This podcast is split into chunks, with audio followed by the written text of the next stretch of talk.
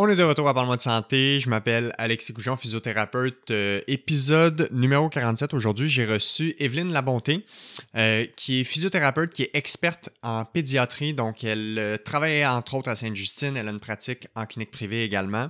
Donc, c'est une clinicienne qui a vraiment développé une expertise en lien avec le développement moteur des jeunes enfants, donc des nouveaux-nés. également dans la prise en charge de tout ce qui est torticolis congénitale, plagiocéphalie, retard de développement moteur.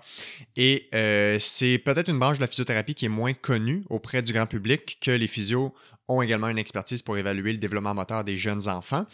Et on a parlé de tout ça aujourd'hui dans l'épisode. Donc, on a parlé de c'est quoi le développement normal d'un nouveau-né jusqu'à, mettons, euh, l'âge de la marche, euh, comment on peut dépister un retard de développement moteur, qu'est-ce qu'on fait comme intervention pour régler ça? Et on a aussi parlé de torticolis congénitale plagiocéphalie, plagiocéphalie qui est le terme euh, scientifique pour le syndrome de la tête plate ou simplement la fameuse tête plate. Et on a parlé de quel genre d'intervention on fait pour régler ces problématiques-là. Donc, épisode super intéressant. Tous ceux qui ont des enfants ou qui prévoient avoir des enfants un jour, comment surveiller euh, le bon développement moteur de son enfant. Euh, voilà. Donc, euh, sans plus attendre, je vous laisse apprécier cette conversation. Épisode numéro 47 avec la physiothérapeute Evelyne Labondé.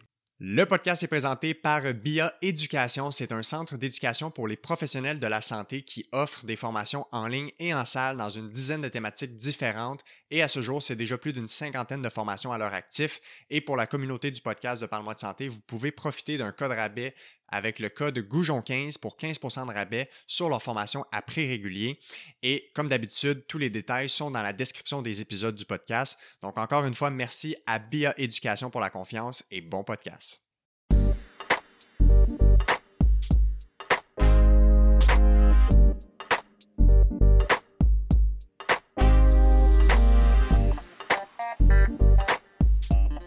OK, on est parti. Evelyne Labonté, comment ça va? Ça va bien, merci. Toi aussi? Ça va super bien. Merci d'avoir accepté l'invitation. On a même notre euh, petite invitée, euh, c'est pas une vraie, là. On rassure les gens qui nous écoutent en, vidéo. La poupée qui est là est simplement pour donner le ton à la thématique du jour. Euh, on va parler de bébés, d'enfants, de nouveau-nés, de pédiatrie et de physiothérapie parce que des fois, les gens ne savent pas, mais les physiothérapeutes sont très impliqués dans le monde médical pédiatrique. Ils ont un rôle important à jouer. Euh, tu as déjà une longue carrière dans ce domaine-là, fait que c'est la raison pour laquelle je te reçois aujourd'hui. Euh, on veut parler de développement moteur euh, chez l'enfant, de retard de développement moteur, de qu'est-ce qu'on peut faire en physiothérapie pour ce genre de problématiques-là. Puis on va aussi faire un tour d'horizon des différentes euh, problématiques fréquentes chez les enfants, ou plutôt les, jeunes enfants, les nouveau-nés, comme par exemple le torticolis, la plagiocéphalie, fait que la fameuse tête plate. Euh, avant qu'on rentre dans le vif du sujet, euh, peut-être nous donner un, aperçu de ton emploi du temps, comment tu divises ton temps professionnel et à quoi ça ressemble ta pratique en pédiatrie. Bon, alors, euh, ben moi, c'est quand même assez varié. J'ai une grosse, euh, un gros chapeau qui est le chapeau clinique. Mm-hmm. Donc, euh, je suis propriétaire d'une clinique de physiothérapie là, avec une associée. Puis, c'est, on, fait seulement de la, de la, physiothérapie pour les enfants. Donc, 0-12 ans. moi, mon volet, c'est vraiment plus 0-2 ans, là, la pédiatrie pour les tout petits. Euh, donc, je fais quatre jours semaine euh, de, pédiatrie à la clinique, puis je fais euh, une journée semaine à Sainte-Justine. Donc, je suis sur les étages, ça me change un peu de ma, routine. Donc, jusqu'à récemment, j'étais avec l'équipe de trauma, là, je suis avec l'équipe de pédiatrie. Donc, les enfants qui sont hospitalisés, on les voit là, pour différentes problématiques, tant au niveau respiratoire que, que, développement. J'ai un petit volet enseignement. Donc, j'enseigne pour Sainte-Justine le cours pour les physiothérapeutes en, pédiatrie sur la la plagiocéphalie et le torticolis qu'on donne euh, quelques fois par année. Et euh, avec l'Université de Montréal, euh, je participe au cours de pédiatrie avancée qui est offert aux, étudiants de la, maîtrise. Donc, c'est moi qui donne aussi le torticolis plagiocéphalie à raison d'une journée par, pour, pour, cet aspect-là dans leur, leur formation. Fait que ça fait un beau mélange entre la clinique et l'enseignement. Un beau mélange, puis c'est ce que j'aime. Puis souvent, moi, en fait, j'ai la j'ai la croyance que les enseignants, les formateurs qui demeurent cliniciens sont les mieux placés pour former parce qu'ils ont encore un pied dans la pratique et ça permet de vraiment avoir un pied sur le terrain puis de comprendre la réalité des cliniciens qu'on forme ou des étudiants, par exemple, dans le cours à l'université. Oui. Euh, avant qu'on parle des différentes euh, problématiques qu'on peut rencontrer chez les nouveau-nés, fait que, ton expertise, c'est vraiment les 0-2 ans. C'est surtout des problématiques qui touchent les 0-2 ans qu'on va aborder aujourd'hui. Mais c'est quoi le rôle en général de, la physiothérapie, des physiothérapeutes en pédiatrie? Euh, c'est quoi leurs implications? Puis des fois, c'est très méconnu auprès du public. Fait que peut-être nous parler de l'importance des physiothérapeutes dans ce monde-là pédiatrique. En physiothérapie, notre expertise, c'est l'expertise du mouvement. Donc, comment on bouge, comment on se mobilise, comment on se déplace. Puis les enfants découvrent la façon de bouger. Donc, un petit bébé va partir avec aucune euh, connaissance, va commencer sa vie sur le dos, puis là, ben, on doit tranquillement, ben, il va apprendre tranquillement les différentes étapes. Euh, chez certains enfants, les étapes ne se font pas dans l'autoroute euh, de, la bonne façon, dans l'autoroute traditionnelle. Donc, euh, il y a une façon de se développer. Puis, selon comment les enfants vont être exposés, euh, s'ils vont avoir été sur le ventre, s'ils vont avoir été debout, assis, donc selon les, les, leur trajet, ben, ils vont se développer d'une certaine façon. La majorité emprunte l'autoroute, puis ça se déroule normalement. Il y en a qui ont des petits retards, donc qui sont sur la voie de service ou qui sont sur le trottoir, qui prennent un peu leur temps pour se développer. Il y a des enfants qui vont prendre le champ, donc qui vont, qui vont faire un grand détour, qui vont finir par marcher, mais qui vont avoir fait un grand détour avant de se rendre là. Puis malheureusement, il y a des enfants qui, par leur parcours médical, médicales vont avoir certains embûches. Donc, euh, vont avoir une chirurgie, vont avoir un mm-hmm. accident. Donc, ces enfants-là, ben, on les accompagne aussi dans le mouvement là, avec la, physiothérapie. Donc, notre champ d'expertise, il est large. Euh, on va traiter des retards moteurs, on va traiter des enfants qui ont des maladies, on va traiter des enfants qui ont des paralyses cérébrales, on va traiter des enfants qui ont des retards un peu plus importants, d'autres un peu plus légers. Euh, là, actuellement, c'est l'automne, il y a beaucoup, beaucoup de problèmes respiratoires chez certains enfants. Donc, on a Ça l'a fait la une des journaux au Québec oui, puis il y a beaucoup de physiothérapeutes euh, chez les enfants là, qui travaillent au niveau cardio-respiratoire. Mhm. Donc, aider à dégager des sécrétions, s'assurer que les enfants respirent bien. Donc, ça, c'est une partie de notre euh, pratique aussi. Puis, ben, certains enfants ont des accidents. Euh, accident de voiture, accident de noyade ou peu importe. Donc, nous, on va les accompagner dans ce, dans ce parcours-là aussi là, pour récupérer au maximum de leur fonction. Donc, les enfants, on veut les amener à leur plein potentiel. Donc, nous, on est là pour les accompagner sur le plan musculo-squelettique là, pour, euh, pour traiter puis pour faire la réadaptation aussi. Oui. À peu près tous les champs euh, médicaux euh, ou les pathologies qui touchent les adultes, mais quand ces mêmes pathologies-là touchent les enfants, il y a des physios quelque part pour intervenir. Fait que, que ce soit les traumatismes crâniens cérébrales chez l'adulte ou chez l'enfant, ben, il y en a des physios qui sont spécialisés en pédiatrie ou qui ont cette expertise-là, qui interviennent. Euh, les grands brûlés, les retards de développement, comme tu disais, toutes les maladies cardio-respiratoires, euh, je pense à la fibrose kystique, les problématiques asthmatiques, euh, etc. Fait que c'est vraiment large. C'est très, très large. oui, c'est ça, c'est très, très large. Puis il y a des physiothérapeutes dans tous ces domaines-là. L'oncologie, c'est très varié. Fait qu'en physiothérapie pédiatrique, on s'ennuie pas. On peut faire le tour quand on commence notre carrière. On a l'opportunité d'aller en réadaptation, d'aller dans les écoles spécialisées pour des enfants qui ont des, euh, des problématiques à plus long terme. On peut être euh, en aigu, donc euh, des, plus en, en, centre hospitalier, ou on peut être en réadaptation. Puis il y a aussi un gros volet clinique privée. Oui, effectivement. Euh, clinique privée, justement, là, pour des, problématiques qui sont des fois un peu moins mineures ou qui servent beaucoup de dépistage, de prévention. Oui, tu veux dire euh, plus mineur, un peu plus mineur. Un peu plus mineur. Oui, c'est ça. Oui, on commence avec, bon, le parent a une inquiétude, donc on prend le problème très petit avant qu'il soit, qu'il soit plus, plus important. Donc, souvent, ça, ça, ça règle un ça, aide à régler beaucoup de choses. Là. Je dis souvent aussi que la, pédiatrie en physio, c'est tellement spécialisé. Tu sais, quand tu gradues de l'université, tu pas eu, t'es pas euh, prêt à être sur les étages à Sainte-Justine aux soins intensifs. Tu te formes vraiment euh, à force de travailler dedans, euh, dans le milieu. Puis, tu sais, je sais que, mettons, Sainte-Justine au Québec, c'est, ou en tout cas à Montréal, c'est pas mal le, plus grand encadrement en pédiatrie dans le sens qu'il y a beaucoup de physios qui sont là, puis c'est un milieu d'apprentissage aussi, de formation. Fait que euh, je dis souvent que c'est très, très, très spécialisé. Puis les physios qui graduent sont on gradue généraliste, peut-être avec une expertise musculo-squelettique vraiment plus euh, développée. Fait que tu es prêt à travailler en clinique privée avec bon, ce que les gens connaissent, les blessures, les douleurs. Mais en pédiatrie, tu sais, moi, si tu me prends et tu me mets aux soins intensifs en pédiatrie aujourd'hui, j'ai aucune idée quoi faire puis ce serait probablement dangereux. Tu sais. fait que c'est ça que je dis. Ma, ma copine est, physio en pédiatrie, puis on n'a pas la même job du tout. Comme c'est pas les mêmes. Deux mondes, on a la même profession, on est les deux physiothérapeutes, mais c'est pas du tout la même job. Fait c'est vraiment quelque chose de spécialisé et, cette expertise-là est vraiment développée. Puis ça prend un moment aussi. C'est pour ça que souvent, quand tu commences comme euh, physiothérapeute débutant, par exemple, à Sainte-Justine, ben, tu vas être accompagné puis tu ne seras pas laissé tout seul au début. Il y a beaucoup de formations nécessaires. Il y a beaucoup de formations. On est, euh, on est accompagné. Puis Sainte-Justine, c'est pas juste l'établissement euh, Sainte-Justine, c'est gros. On est plus de 100 professionnels. Il y a des physiothérapeutes qui travaillent dans les écoles spécialisées, là, Victor Doré, Jean Piaget, Joseph Charbonneau. Il y a des, des, des physios qui travaillent à, Marie-Enfant, qui est le centre de réadaptation.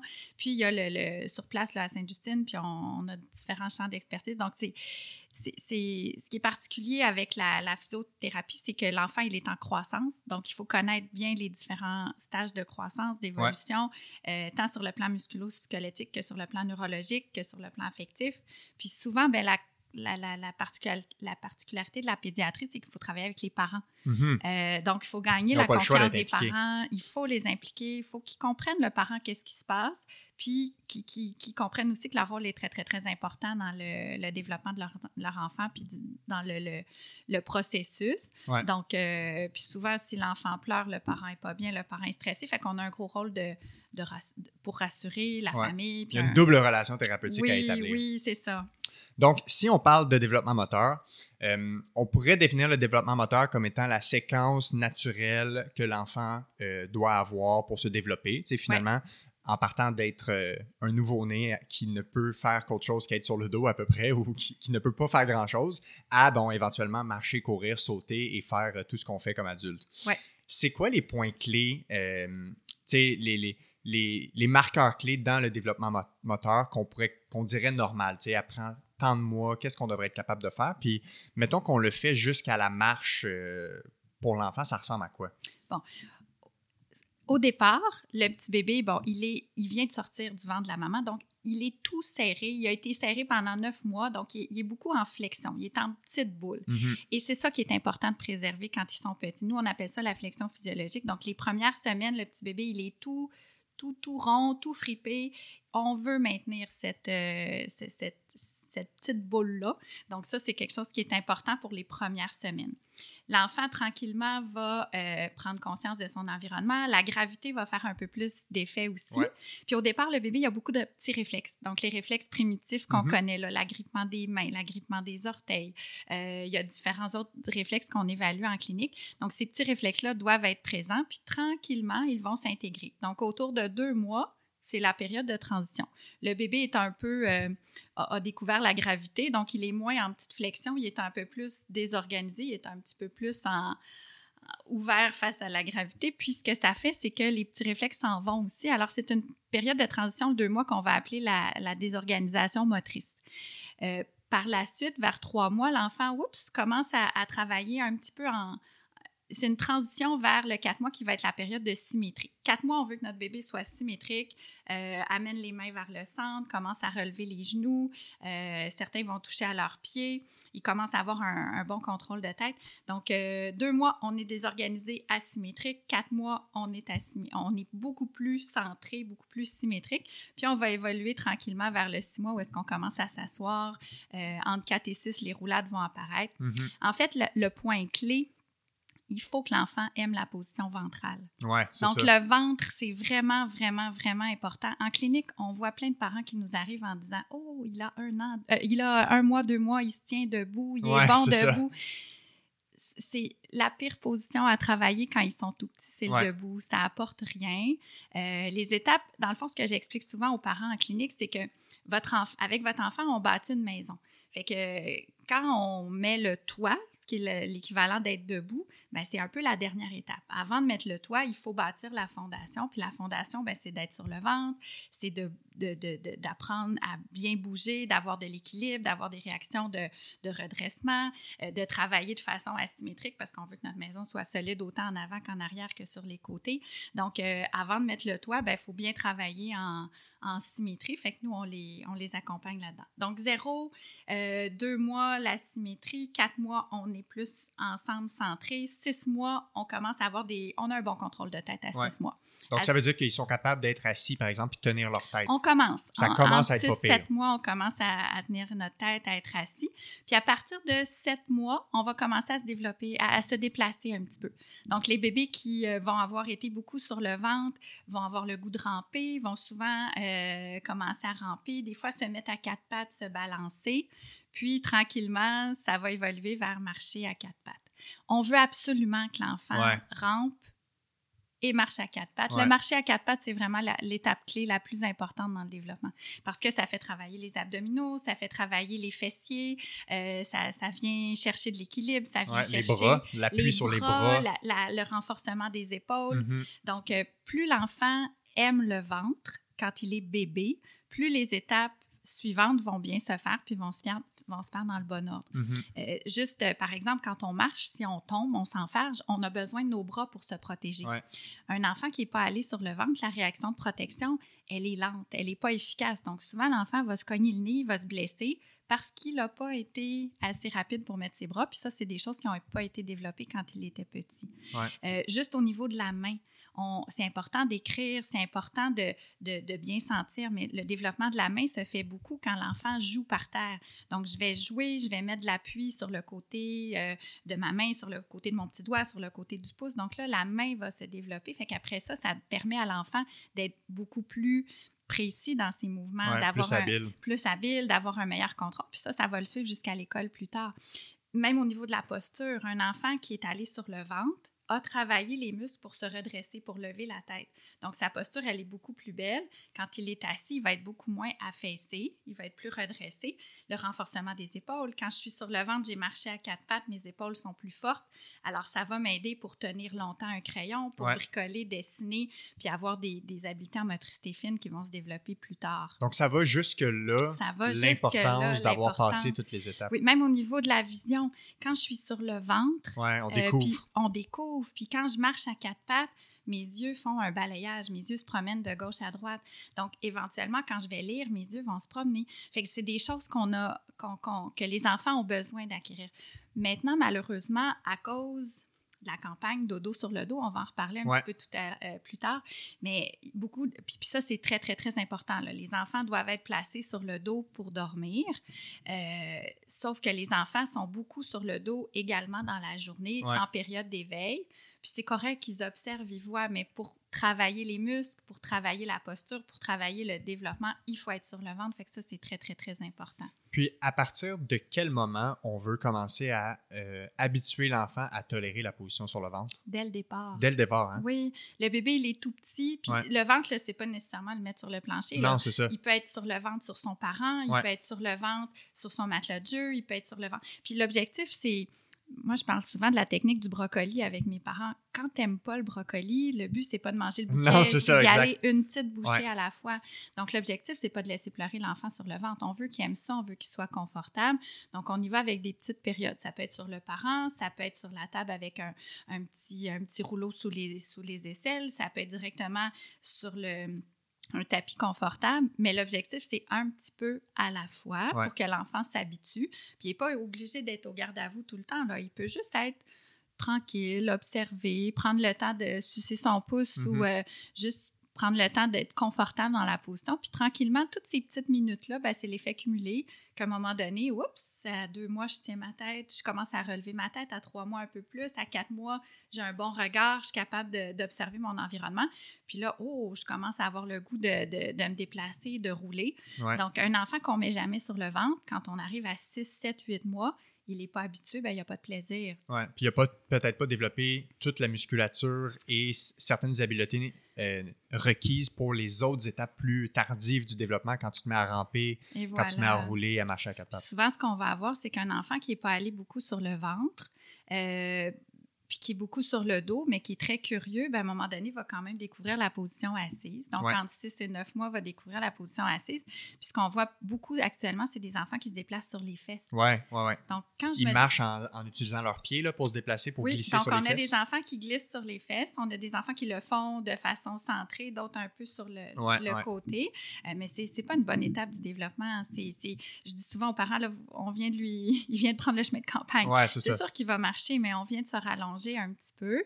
Puis, ben, on ne développe pas pendant ce temps-là notre posture, nos réflexes de protection, nos réactions posturales. Donc, euh, c'est sûr qu'on on, le met un peu à, on lui met des embûches. Là. Mm-hmm. Donc, c'est plus facile si l'enfant a fait ses étapes. Puis là, ben, un enfant qui se déplace sur les fesses n'a pas besoin de marcher. Ouais. Euh, il peut transporter Donc, ses il ne verra jouets. pas l'intérêt de faire les autres donc étapes. souvent, ils vont marcher un petit peu plus tard. Euh, c'est sûr que ça se rattrape. Euh, c'est notre rôle de physiothérapeute. On va donner des trucs aux parents, on va les aider, on va inciter l'enfant à aller sur le ventre. on- Mais c'est, on se donne un peu plus de travail que quand Ouais. on l'a fait à la base en partant. là. Pour le, le temps passé sur le ventre, penses-tu qu'un des freins à ce que les parents soient constants à, à, hum, essayer d'intégrer cette position-là ou de désensibiliser leurs enfants à être capables de le tolérer, c'est-tu le fait qu'au début, c'est l'enfant est tellement pas content d'être sur le ventre qu'il va pleurer, il va être inconfortable, puis on, on va être hésitant à vouloir le remettre? C'est quoi, les, c'est quoi les freins que toi tu vois comme Il y clinicienne? en a quelques-uns des freins. En fait, euh, bon, la campagne de dos sur le dos, ça fait peur aux parents, puis c'est correct. Pour dormir, sieste, euh, la nuit, l'enfant doit être sur le dos, ça, c'est Mhm. non négociable. Euh, quand il est réveillé, on doit le mettre sur le ventre. Il y a des parents qui, qui craignent un peu là, si l'enfant est sur le ventre, s'il s'endort, mais souvent, on- quand il est sur le ventre, on le supervise. C'est ça, on c'est que c'est des moments précis où on C'est détermine. un moment précis. Euh, le marketing, les gens ont beaucoup de. Je dis marketing, là, mais le, le- le- le- on rentre dans un magasin, il y a beaucoup, j'appelle ça des containers. Donc, euh, une balançoire, une Ah, chaise ouais. vibrante, euh, des appareils de, de positionnement euh, qui ne sont pas nécessairement nécessaires pour l'enfant, mais qui sont beaux, qui coûtent cher. Ils sont attrayants. Qui sont attrayants. Donc, les parents, le, le guide du meilleur parent, tu as l'impression que tu as besoin de tous Ouais. ces équipements-là. Puis, dans les faits, tu n'as pas tant besoin de rien. L'enfant, ce qu'il a besoin, c'est des bras, une bonne poussette quand on va jouer dehors. Ouais. c'est à peu près tout. Là. Ouais. Oui, les chaises de positionnement, c'est pratique, mais il faut y aller vraiment, vraiment avec modération. Et donc, tous ces gadgets-là, c'est que ça favorise l'enfant à être dans une position sur le dos? Ça, faut, ça Il favorise va jouer l'enfant. sur le dos, il va jouer sur le, sur le dos, dos. il va être longtemps, des longues périodes sur le dos, des fois incliné Mhm. euh, à différents degrés. Donc, l'enfant nous voit, on voit l'enfant, on est un peu rassuré. Ouais, ouais. Mais pendant ce, l'enfant- pendant ce temps-là, l'enfant développe peu d'habileté. Donc oui, il va regarder, il va jouer avec ses mains, mais encore, il ne va pas apprendre à forcer ou à Mhm. travailler. Il est plus dans un rôle passif. Ouais. Puis souvent, ça a des grosses implications pour la forme de sa tête éventuellement. Ouais, ça, on va en reparler. euh. Ouais. Et donc, est-ce qu'on pourrait résumer ça à dire, comme toute bonne chose dans la vie, même pour un adulte, pour un bébé, c'est important de varier les positions dans lesquelles il est? Oui, On ne veut pas qu'il soit absolument. juste tout le temps dans la même position. Il faut varier les Il positions. faut varier les positions. Il faut aller sur le dos, il faut aller sur le ventre, il faut aller sur le côté. Il faut être exposé à différents, différentes stimulations, mais il faut vraiment varier. Je pense que c'est la clé. Mhm. Puis c'est ce qui va faire la différence entre un bébé qui, a- qui se développe bien sur le plan moteur ou un bébé qui prend plus de temps. Certaines, certains bébés ont des particularités. Par exemple, un bébé qui a un tonus plus mou. Le tonus chez le bébé, il y a des enfants qui sont très raides, puis il y a des enfants qui sont plus flexibles. Un bébé qui est un peu plus flexible dans son tonus, euh, si on le met sur le dos, ben, il va être écrasé par, il va être écrasé par, la, gravité. ouais. Fait que c'est plus difficile encore de bouger. Donc, un bébé qui est un petit peu plus flexible, un petit peu plus mou, que c'est plus long d'acquérir le, le contrôle de tête, ben ce bébé-là, je veux le travailler beaucoup sur le ventre, même Mhm. s'il n'aime pas ça. Puis à ce moment-là, tu as parlé de la campagne de dos sur le dos. Ouais. Je voulais en parler plus tard, mais qu'à tant qu'à en parler, parce qu'il y a un lien avec peut-être la crainte du, du temps sur le ventre, d'où vient cette campagne de dos sur le dos? Euh, d'où vient le besoin? Puis qu'est-ce que c'est exactement? En fait, ça fait plusieurs années. C'est sorti d'abord. A, dans les années 80, euh, fin des années 80, il y avait plusieurs enfants qui, euh, qui, qui étaient retrouvés sans vie là, dans, leur, euh, dans leur lit par les parents. Euh, au Québec, j'ai pas les statistiques récentes, là, mais c'est à peu près une quarantaine de bébés par année, donc c'était quand même beaucoup. Euh, puis c'était dans, c'est à peu près comme ça dans tous les, pa- les, les- les pays là, euh, industrialisés. Il y a un pédiatre, il y a un, pédiatre qui a pris sa retraite à Sainte-Justine qui m'avait déjà expliqué, il dit à l'époque, les, les enfants d'origine asiatique ou d'origine chinoise étaient couchés sur le dos. Puis, bon, ils avaient beaucoup moins d'enfants qui. Euh, c'est une observation qu'il avait faite. C'était une observation. Je ne sais pas si c'est lui l'avait fait ou OK, ça avait été étudié, Ce qui m'expliquait, c'est que bon, les, les, les, les gens d'origine asiatique dormaient à l'époque sur le dos, puis euh, il y avait beaucoup moins d'enfants qui mouraient de mort subite du nouveau-né. Donc, il y a, eu plusieurs comités, plusieurs études, puis la recommandation qui a été apportée, c'est que pour éviter la mort subite du nouveau-né, la meilleure façon de faire dormir l'enfant, c'était sur le dos. Euh, donc, sur le dos, pas de coussin, pas de, rien du tout. Donc, euh, l'idéal, c'est sur le dos, pas de couverture, pas de bumper bed là, autour du lit, euh, pas de petit oreiller Juste sur le dos, sur le dos, sur le matelas. C'est ce qui faisait diminuer beaucoup, beaucoup les statistiques. Puis au Québec, ça a été vraiment euh, très, ah très, hein, important. Oui, il y a eu une grosse, grosse amélioration du nombre de, décès. selon les statistiques aux États-Unis, ça, ça, a coupé de moitié là, les ah décès. Hein? Donc, euh, c'est devenu à partir de 92 la norme euh, à appliquer. Donc, maintenant, tous les professionnels de la santé, on se doit d'expliquer aux parents et de, promouvoir cette campagne-là, là, qui est la campagne dodo sur le dos, ou en anglais, c'est le Back to Sleep euh, campaign. Fait que back pour dormir sur le dos. Et voilà. Donc, ça a été une grosse. fait que les, les, bébés sont passés de je dors sur le ventre à je dors sur le côté et à partir de 92-94, je dors sur le, le dos euh, toujours. OK. Euh, et donc, si on revient au développement, on arrive un peu plus tard, vers le 12 mois. Tu sais, à, partir de, quel endroit environ on s'attend à ce qu'un enfant marche? Puis je sais que c'est moins, euh, c'est moins précis que ce qu'on pensait, dans le sens qu'il y a un, il y a comme un intervalle de mois dans lequel c'est normal de, commencer à marcher. La normalité, c'est de marcher entre 12 et 15 mois. Euh, bon, mettons entre 10 et 15 mois, c'est pas mal dans la normale. Autour de 15 mois, on va parler d'un marcheur tardif. Euh, on s'inquiète pas tant jusqu'à 18 mois si les étapes du développement sont bien sont bien respectées. Donc, un enfant qui marche à quatre pattes, euh, qui se lève, qui fait des belles transitions, qui a un bon équilibre, s'il marche un peu plus tardivement, on est un peu moins inquiet. Si à partir de 18 mois, l'enfant ne marche pas, ben là, on, va. On, va observer que, oui, il y a peut-être un petit retard, puis à ce moment-là, le, pédiatre peut faire un, examen médical un peu plus complet, puis au besoin, euh, faire les tests, demander les tests appropriés. Par contre, si on voit que l'enfant aime pas être sur le ventre, ne se déplace pas. Euh, autour de neuf mois, ça vaut la peine de consulter en physiothérapie pour l'aider. On n'attend pas que le retard soit très, très, très important. Euh, le plus tôt est le mieux. Un enfant qui ne tient pas assis à neuf mois, on s'inquiète. Un enfant. ça, c'est un, point clé dans le développement. Oui, on parlait de point clé. On, tantôt, on a sauté à d'autres choses, mais oui, un point clé dans le développement, si à neuf mois, votre enfant ne tient pas assis, euh, c'est à surveiller ou à, On en parle avec son médecin. Euh, on peut consulter directement en physiothérapie aussi. Là, on a l'accès direct, on n'est pas obligé d'avoir une prescription. Donc, euh, ça, ça vaut la peine. Si l'enfant, autour de 12 mois, ne se lève pas debout, n'a euh, pas d'intérêt pour la position debout ou quand on essaie de, le mettre debout, il fait pas de tentative, ça vaut la peine de, d'avoir, d'aller chercher des outils là, pour, euh, pour l'aider. Des fois, une séance en physiothérapie pour aider un enfant, ça peut être une fois, deux fois.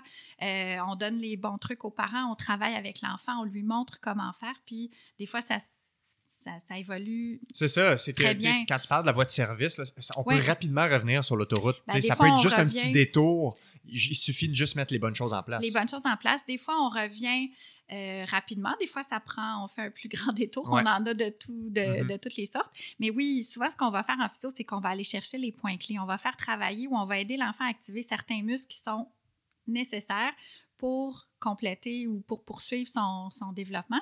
Puis, ben, des fois, c'est, ça peut être, euh, je dis magique, mais presque un enfant qui avait de la difficulté à rouler, à tourner. Euh, si à, six mois, il ne roule pas, euh, c'est un point clé aussi, c'est important. Donc, on va le faire pratiquer, on va lui montrer comment faire, on va regarder pourquoi il ne roule pas. Souvent, euh, quand les petits bébés se développent au départ sur le ventre, ils ont les coudes derrière les épaules. Puis là, quand ça évolue, autour de quatre mois, c'est plus aligné avec l'épaule. Cinq, six mois, c'est plus devant. Ben, il faut que le bras soit devant pour rouler parce que si mon bras est derrière. Fait que c'est tous des petits trucs en physio qu'on va, on va observer, on va évaluer, puis ensuite, on va donner le, on va faire travailler l'enfant, puis on va pouvoir accompagner les parents pour, euh, pour leur donner des, des exercices ou des conseils. Là tu disais, des fois, les parents, ils sont comme tout fiers que leur enfant, il marche à six mois ou, il, il, tient debout. il tient debout et tout ça. Ou, euh, ah ben, mon enfant, il n'a pas eu besoin de rouler, il n'a pas eu besoin de marcher à quatre pattes, il est allé direct debout. Tu as parlé de l'importance de respecter toutes ces étapes-là. Euh, je ne sais pas si toi, c'est fréquent que les, gens ils disent des choses comme ça. En clinique? Oui, ouais. on en voit beaucoup. Puis, en fait, le parent, c'est comme une fierté. l'enfant aille debout. C'est comme un petit mythe que l'enfant, c'est bon qu'il se développe plus tôt que nécessaire. en fait, debout, c'est un peu. c'est Pour un, petit bébé, on peut le mettre debout un peu, mais c'est pas nécessaire. Souvent, un enfant qui va aller trop debout, euh, qui va aller dans les sauteuses, dans les Jolly Jumpers. Euh, en fait, en passant, le Jolly Jumper et la sauteuse, c'est vraiment pas nécessaire. Je parlais tantôt des containers. Là, ça, ça fait partie des choses. Le Noël s'en vient bientôt, puis euh, ça, coûte 150 une soucoupe, puis c'est tellement pas nécessaire. Ça, c'est les, les les jouets dans lesquels on installe l'enfant debout, comme sur un cheval un peu. Là, puis là, il, peut, ben, il est pas sur un cheval, mais il est il comme. est comme dans un petit siège en tissu, puis il est, debout avec les jouets. Puis là, il peut un peu sautiller. Oui, c'est ça. Ça, c'est pas idéal. C'est vraiment, vraiment pas l'idéal. En fait, ce que ça fait, c'est que l'enfant, il, il, va sauter, il va aller beaucoup sur la pointe des pieds. Puis là, il va associer, bon, ben, debout sur la pointe des pieds, debout sur la pointe des pieds. Quand il va être vraiment rendu à l'étape d'aller debout, ben, il va toujours aller sur la pointe des pieds, ce qui est moins bon pour son équilibre, moins bon pour ses réactions, de placer son pied, aller chercher sa, protection, son équilibre. L'autre chose aussi, c'est que quand on va debout beaucoup, ben, ça masque certains petits signes neurologiques. Donc, on a des enfants qui ont des, paralyses cérébrales ou qui ont des, problèmes neurologiques qui vont pointer, qui vont aller beaucoup sur la pointe des pieds, puis on n'aime pas ça, voir ça. un enfant chez qui on a stimulé le debout, debout, debout, va présenter certains petits signes qui ne devraient pas être présents, puis là, hop, ça va mettre la puce à l'oreille, puis dans le fond, c'est des enfants qui ont un développement normal. Souvent, un enfant qui va debout, qui n'est pas rendu à l'étape d'être debout, va barrer beaucoup ses jambes. On appelle ça fixer. Il va se fixer, donc il va, il va prendre la mauvaise. Il n'y a pas assez de force encore, donc il va venir se barrer. Euh, en se barrant, ben, il se prive de plein de, de, de, de réactions d'équilibre, de plein de muscles qui ne travaillent pas bien. Puis c'est au lieu de nous aider, ben, ça nous crée un retard parce que les muscles n'ont pas appris comment bien travailler, comment bien se placer, comment bien forcer. Donc, finalement, il y a peut-être beaucoup d'argent qu'on peut économiser en, évitant d'acheter toutes ces bébelles-là. Absolument. Dans le fond, un petit bébé, ce que, ce que ça aime. Oui. Qu'est-ce que ça a besoin? si on y va avec la base. La base, là, un petit bébé, euh, ça a besoin des bras. Ouais. Ça a besoin des jouets noirs et blancs. Au début, le 0-4 mois, les bébés aiment beaucoup les jouets noirs et blancs. Ça attire l'attention, c'est contrastant. Donc, pour travailler les poursuites, pour travailler euh, le, le, pour leur donner le goût de relever la tête quand ils sont sur le ventre. Donc, une cible noire et blanche euh, dessinée ou imprimée, ça, ça, peut être euh, très, très, euh, très, très valable pour un petit bébé. Ensuite, des jouets qui, qui sont colorés, qui se manipulent facilement. Mais ce qui est important, c'est que l'enfant joue longtemps avec le même jouet. souvent, en clinique, on va voir des enfants qui butinent. Donc, ils ont huit jouets, puis là, ils, ils passent d'un à l'autre. On veut pas ça. On veut qu'ils prennent le temps de découvrir, on veut qu'ils prennent le temps de regarder, de goûter, de, de, de, jouer avec le jouet longtemps pour travailler sa concentration, pour travailler. Donc, on n'a pas besoin d'une grosse, grosse quantité de jouets. Euh, tout ce qui est positionnement avec modération. Donc, euh, l'enfant, la grosse soucoupe, pour moi, c'est pas nécessaire. Souvent, on va travailler au sol avec un tapis d'éveil un tapis euh, euh, au départ quand il commence à rouler, là, ça peut être un tapis de salon, ça peut être un tapis de yoga. Euh, puis rapidement, dès qu'il a six mois, qu'il a un contrôle de tête direct sur le plancher de la cuisine, il faut que ça glisse pour que l'enfant rapidement découvre que si je pousse avec mes mains, oh, je recule, oh, je tourne, je pivote. Donc, il va, il va découvrir lui-même plus rapidement que s'il est sur euh, une surface qui est antidérapante. Ouais. On voit souvent euh, dans les périodes où les enfants ils commencent à tenir assis puis ils commencent à jouer beaucoup assis, il y a beaucoup d'enfants qui s'assoient en W, là, la fameuse position de, de, Je sais pas comment la décrire, mais tu sais, je pense que les gens ils savent de quoi on parle quand on dit assis en W, un peu les, les genoux à l'intérieur, les pieds à l'extérieur. Qu'est-ce qu'on connaît de cette position-là? C'est-tu quelque chose qu'on veut essayer d'éviter? C'est une position qu'on va voir un petit peu. Bon, les enfants vont commencer à l'apprendre en transition. Là. Souvent, je marche à quatre pattes, puis au lieu de venir m'asseoir sur le côté, un peu comme en sirène, ce qui est la, bonne façon de faire, ils vont se relever puis venir s'asseoir en W. On le voit beaucoup chez les enfants qui ont un tonus un peu plus mou. Ouais, c'est Donc, euh, nos enfants un peu de jello, qui ont beaucoup de mobilité de hanche et qui ont un tonus du tronc qui est un peu plus flexible. Alors, ce que ça fait, c'est qu'en venant s'asseoir en W, ils se stabilisent un peu comme des pattes de grue. Là, puis ils n'ont pas besoin des ancrages. Des ancrages, exactement. Puis ils n'ont pas besoin de faire travailler leur muscle de posture. Donc, souvent, quand on voit un W, pour nous, c'est un petit signe, un petit drapeau rouge qu'il faut travailler les muscles au niveau de posture. Euh, en fait, si l'enfant le fait euh, quelques minutes, quelques secondes, c'est pas dramatique. Sauf que si l'enfant prend habitude, systématiquement, systématiquement, ce qui va se passer, c'est qu'au niveau des hanches, nos fémurs mhm. vont commencer à avoir une petite torsion Euh, puis on appelle ça une antéversion fémorale. Donc, notre fémur a tendance à tourner vers l'intérieur parce que le positionnement des, jambes se fait en rotation interne. Puis, ça peut affecter la position de la hanche à l'articulation. Ça affecte la position de la hanche à l'articulation. Ça ne crée pas de douleur, ça ne crée pas d'inconfort. Sauf que quand on va regarder l'enfant marcher, chez certains enfants, ben, les enfants vont marcher avec les pieds vers l'intérieur. Ouais. On en voit beaucoup à cet ainsi de l'année, là, euh, quand ils mettent les bottes qui sont un petit peu plus grandes là haut, on voit les pieds qui, euh, qui marchent vers l'intérieur.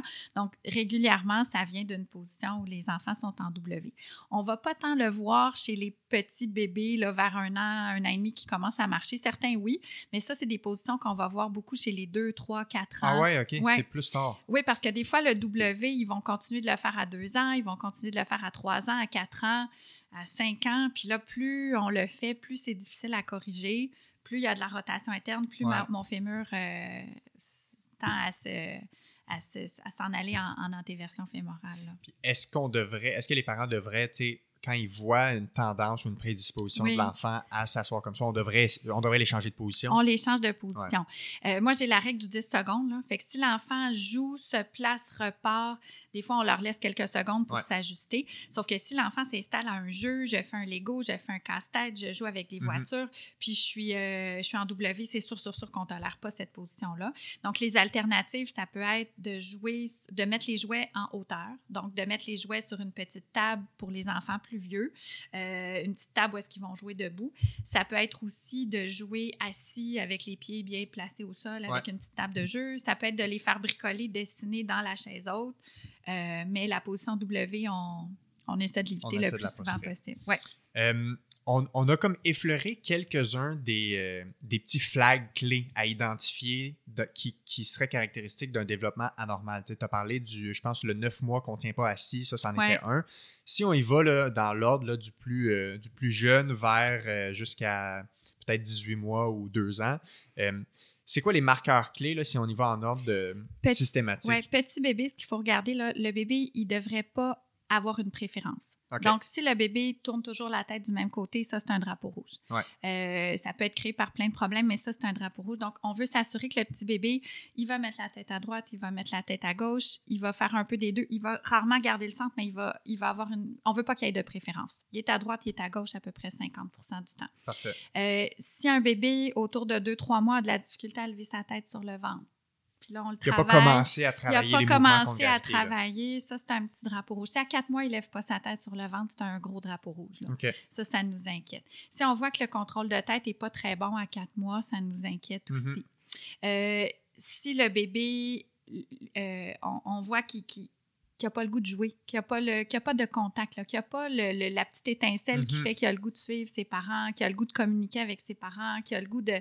interagir avec l'environnement, être curieux, découvrir. Voilà. Si les jouets ne l'intéressent pas vraiment, ça, c'est un petit drapeau rouge aussi là, qui, euh, qui, qui, vaut la peine d'être euh, adressé. Si on voit que l'enfant, euh, bon, rendu à, à 6-9 mois, n'a pas le goût de se déplacer, euh, ça, c'est, on n'aime pas ça. Fait qu'il n'y a pas le goût de rouler, il n'y a pas le goût de, se mettre à quatre pattes, il n'y a pas le goût de. Je dis 6-9 mois. Le rouler, c'est plus 6 mois. Euh, quatre pattes, ramper, 9 mois. 12 mm-hmm. euh, mois, si l'enfant n'a pas le goût de se mettre debout, c'est un petit drapeau rouge. Tu avais parlé aussi de tenir assis à neuf mois. Tenir assis, on s'inquiète vraiment si un enfant ne tient pas assis à neuf mois, là, mais si on voit qu'on approche du neuf mois puis rien n'y fait, là, on, s'inquiète aussi.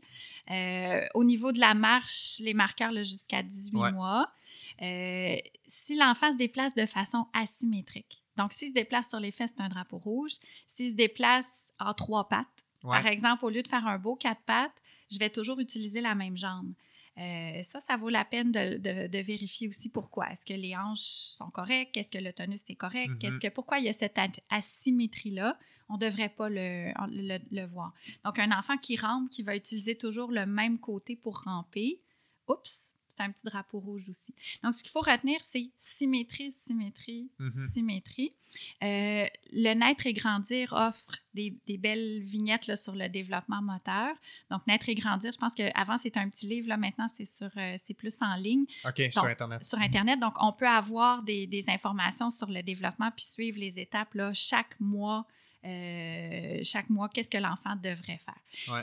J'interromps le podcast deux petites secondes pour te parler d'une formation de bioéducation qui pourrait t'intéresser si tu prends en charge des patients qui sont atteints de douleurs, de douleurs chroniques. C'est la certification en approche globale en gestion de la douleur. C'est un cours qui est 100% en ligne avec visionnement autonome que tu peux faire à ton rythme. Euh, il y a trois niveaux, donc niveau 1, 2, 3, avec un examen final pour obtenir la certification. Et euh, les gens du podcast, la communauté du podcast sont les seuls à pouvoir profiter d'un code rabais sur cette formation-là. Donc, c'est le code Goujon15 comme d'habitude pour 15% de rabais. Et comme d'habitude, tous les détails seront dans la description de l'épisode du podcast. Puis, en physiothérapie, bon, tout ça, c'est des, comme des points clés qui pourraient nous dire, bon, peut-être que je devrais consulter ou au moins on, veut savoir qu'est-ce qui se passe. Oui. Euh, c'est quoi les lignes d'accès? Qu'est-ce qu'on devrait avoir comme réflexe comme parent? Tu as parlé du médecin de famille, du pédiatre, du physio. Comment choisir ou comment commencer? Euh, bon, c'est sûr que je le pédiatre ou le médecin de famille est, une, bonne, euh, est une bonne référence de départ. Là, présentement, les parents ont beaucoup de difficultés à trouver un médecin de famille. C'est un gros enjeu. On a beaucoup, beaucoup d'enfants qu'on voit à la clinique qui n'ont pas de médecin.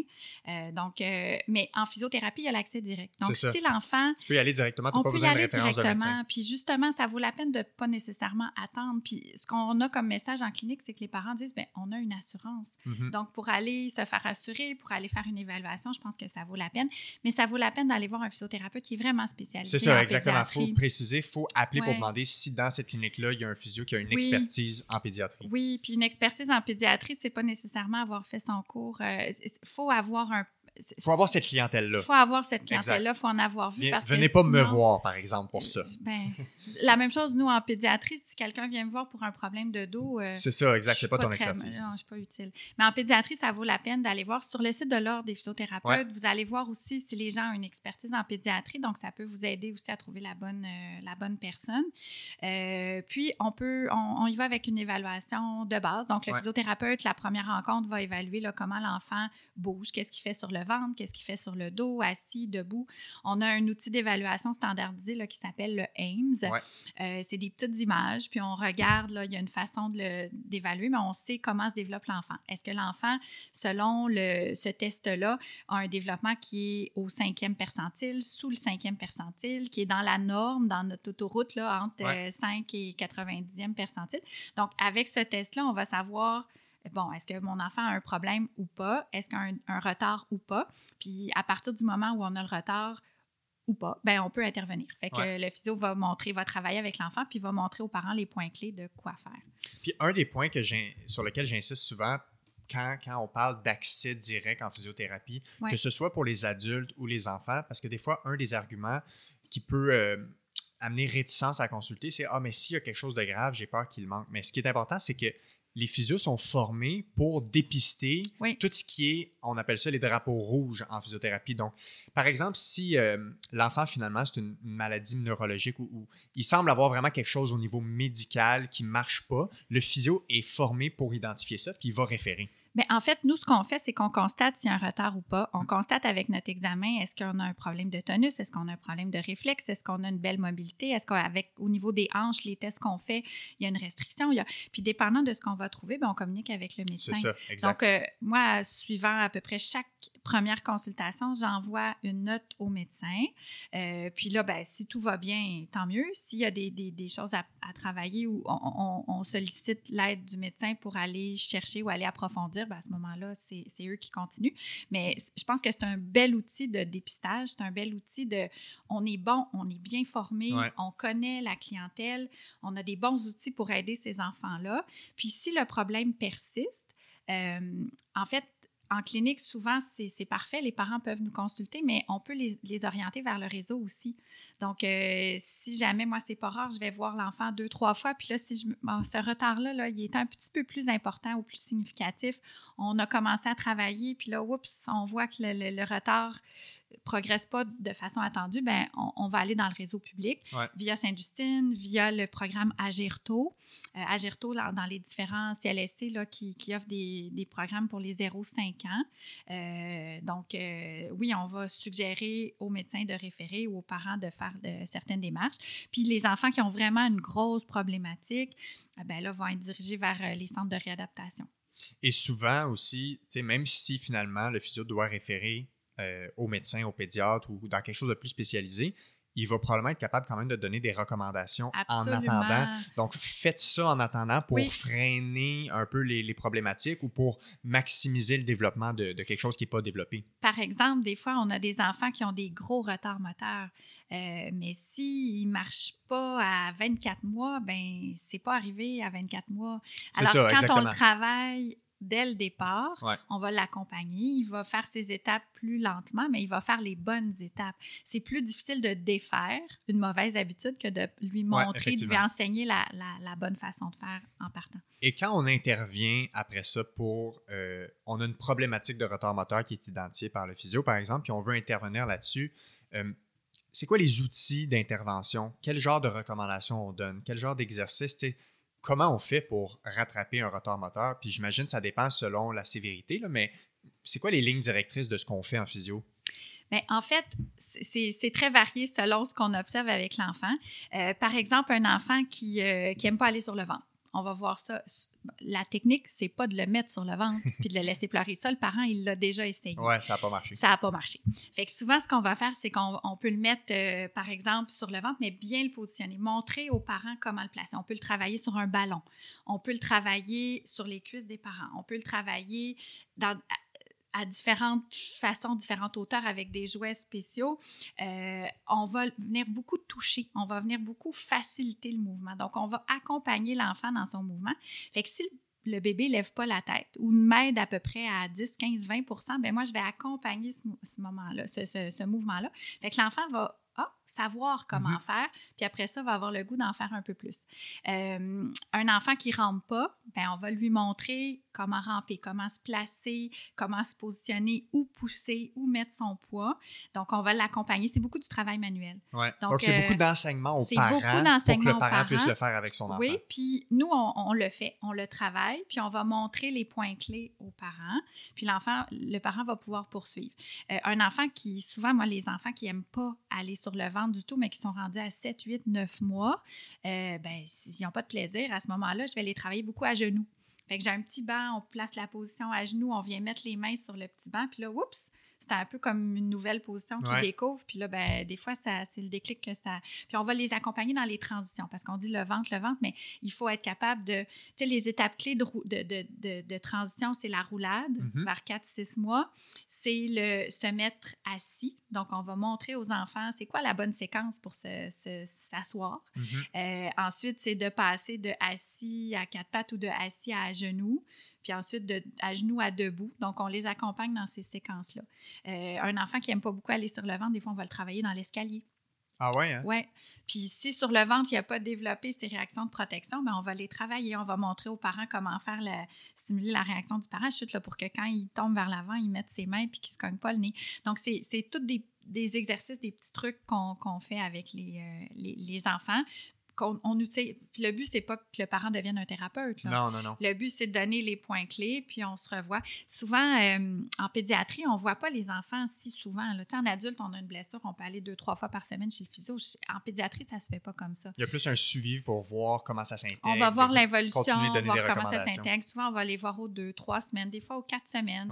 Euh, puis, puis c'est... Parce que dans le fond, le, le nerf de la guerre, c'est la régularité à chaque jour dans l'application des conseils. C'est l'effet cumulé. Donc, le suivi en clinique avec le physio aux trois semaines, même si pendant une demi-heure, une heure, on travaille, c'est pas ça qui va faire toute la différence. Après ça, c'est le travail qu'on intègre à la et maison. Voilà, et voilà. Puis le parent, souvent, on est chanceux au Québec, les parents, les mamans sont en congé de maternité, donc ils ont ce temps-là pour passer du temps avec leurs enfants. Puis les parents nous disent Oh, je suis tellement content. Puis ils vont mettre en place plein de choses dans leur quotidien. Puis l'objectif, c'est pas de faire une heure ou une demi-heure d'exercice à la maison, c'est de l'intégrer dans le quotidien. C'est ça, exact. Fait que chaque opportunité. Chaque opportunité fait que l'enfant, ben, ça devient normal de jouer sur le ventre, ça devient normal de rouler, ça devient normal de, euh, quand je me fais prendre, ben, j'ai un petit effort à faire pour venir m'asseoir. Ouais. Donc, euh, une des autres problématiques qui est fréquente, on avait abordé rapidement le torticolis congénital. En fait, non, c'est la plagiocéphalie. on va en parler juste après. Ouais. Euh, donc, le torticolis congénital, c'est quelque chose de quand même fréquent. Ouais. c'est pas quelque chose de grave en, tant que tel. Il y a des interventions sur lesquelles euh, on peut. Il y a des interventions qu'on peut faire pour ça. Qu'est-ce que c'est le torticolis congénital? Puis comment on dépisse ça? C'est quoi des, indices qui nous disent peut-être que notre enfant développe ça? Puis après ça, on fait quoi avec ça? Oui. Le torticolis, euh, c'est vraiment différent de chez l'adulte. Donc, oui, c'est ça. Oui, c'est très, très différent. Un torticolis chez un bébé, la première chose, ça fait pas mal. Donc, on peut rassurer les parents. Il n'y a, pas de douleur, il n'y a pas d'inconfort. Nous, comme adultes, on a un torticolis, on a mal au cou, on est un peu raide dans nos mouvements, on a le cou barré. Ça dure euh, trois, 4 jours, puis après ça, ça va mieux. Chez un enfant, c'est complètement différent. Ce que ça veut dire, c'est la tête est croche. Donc, j'ai deux options, soit que la tête est penchée d'un côté ou soit que la tête est tournée d'un côté. Puis des fois, j'ai une combinaison penchée d'un côté, tournée de l'autre.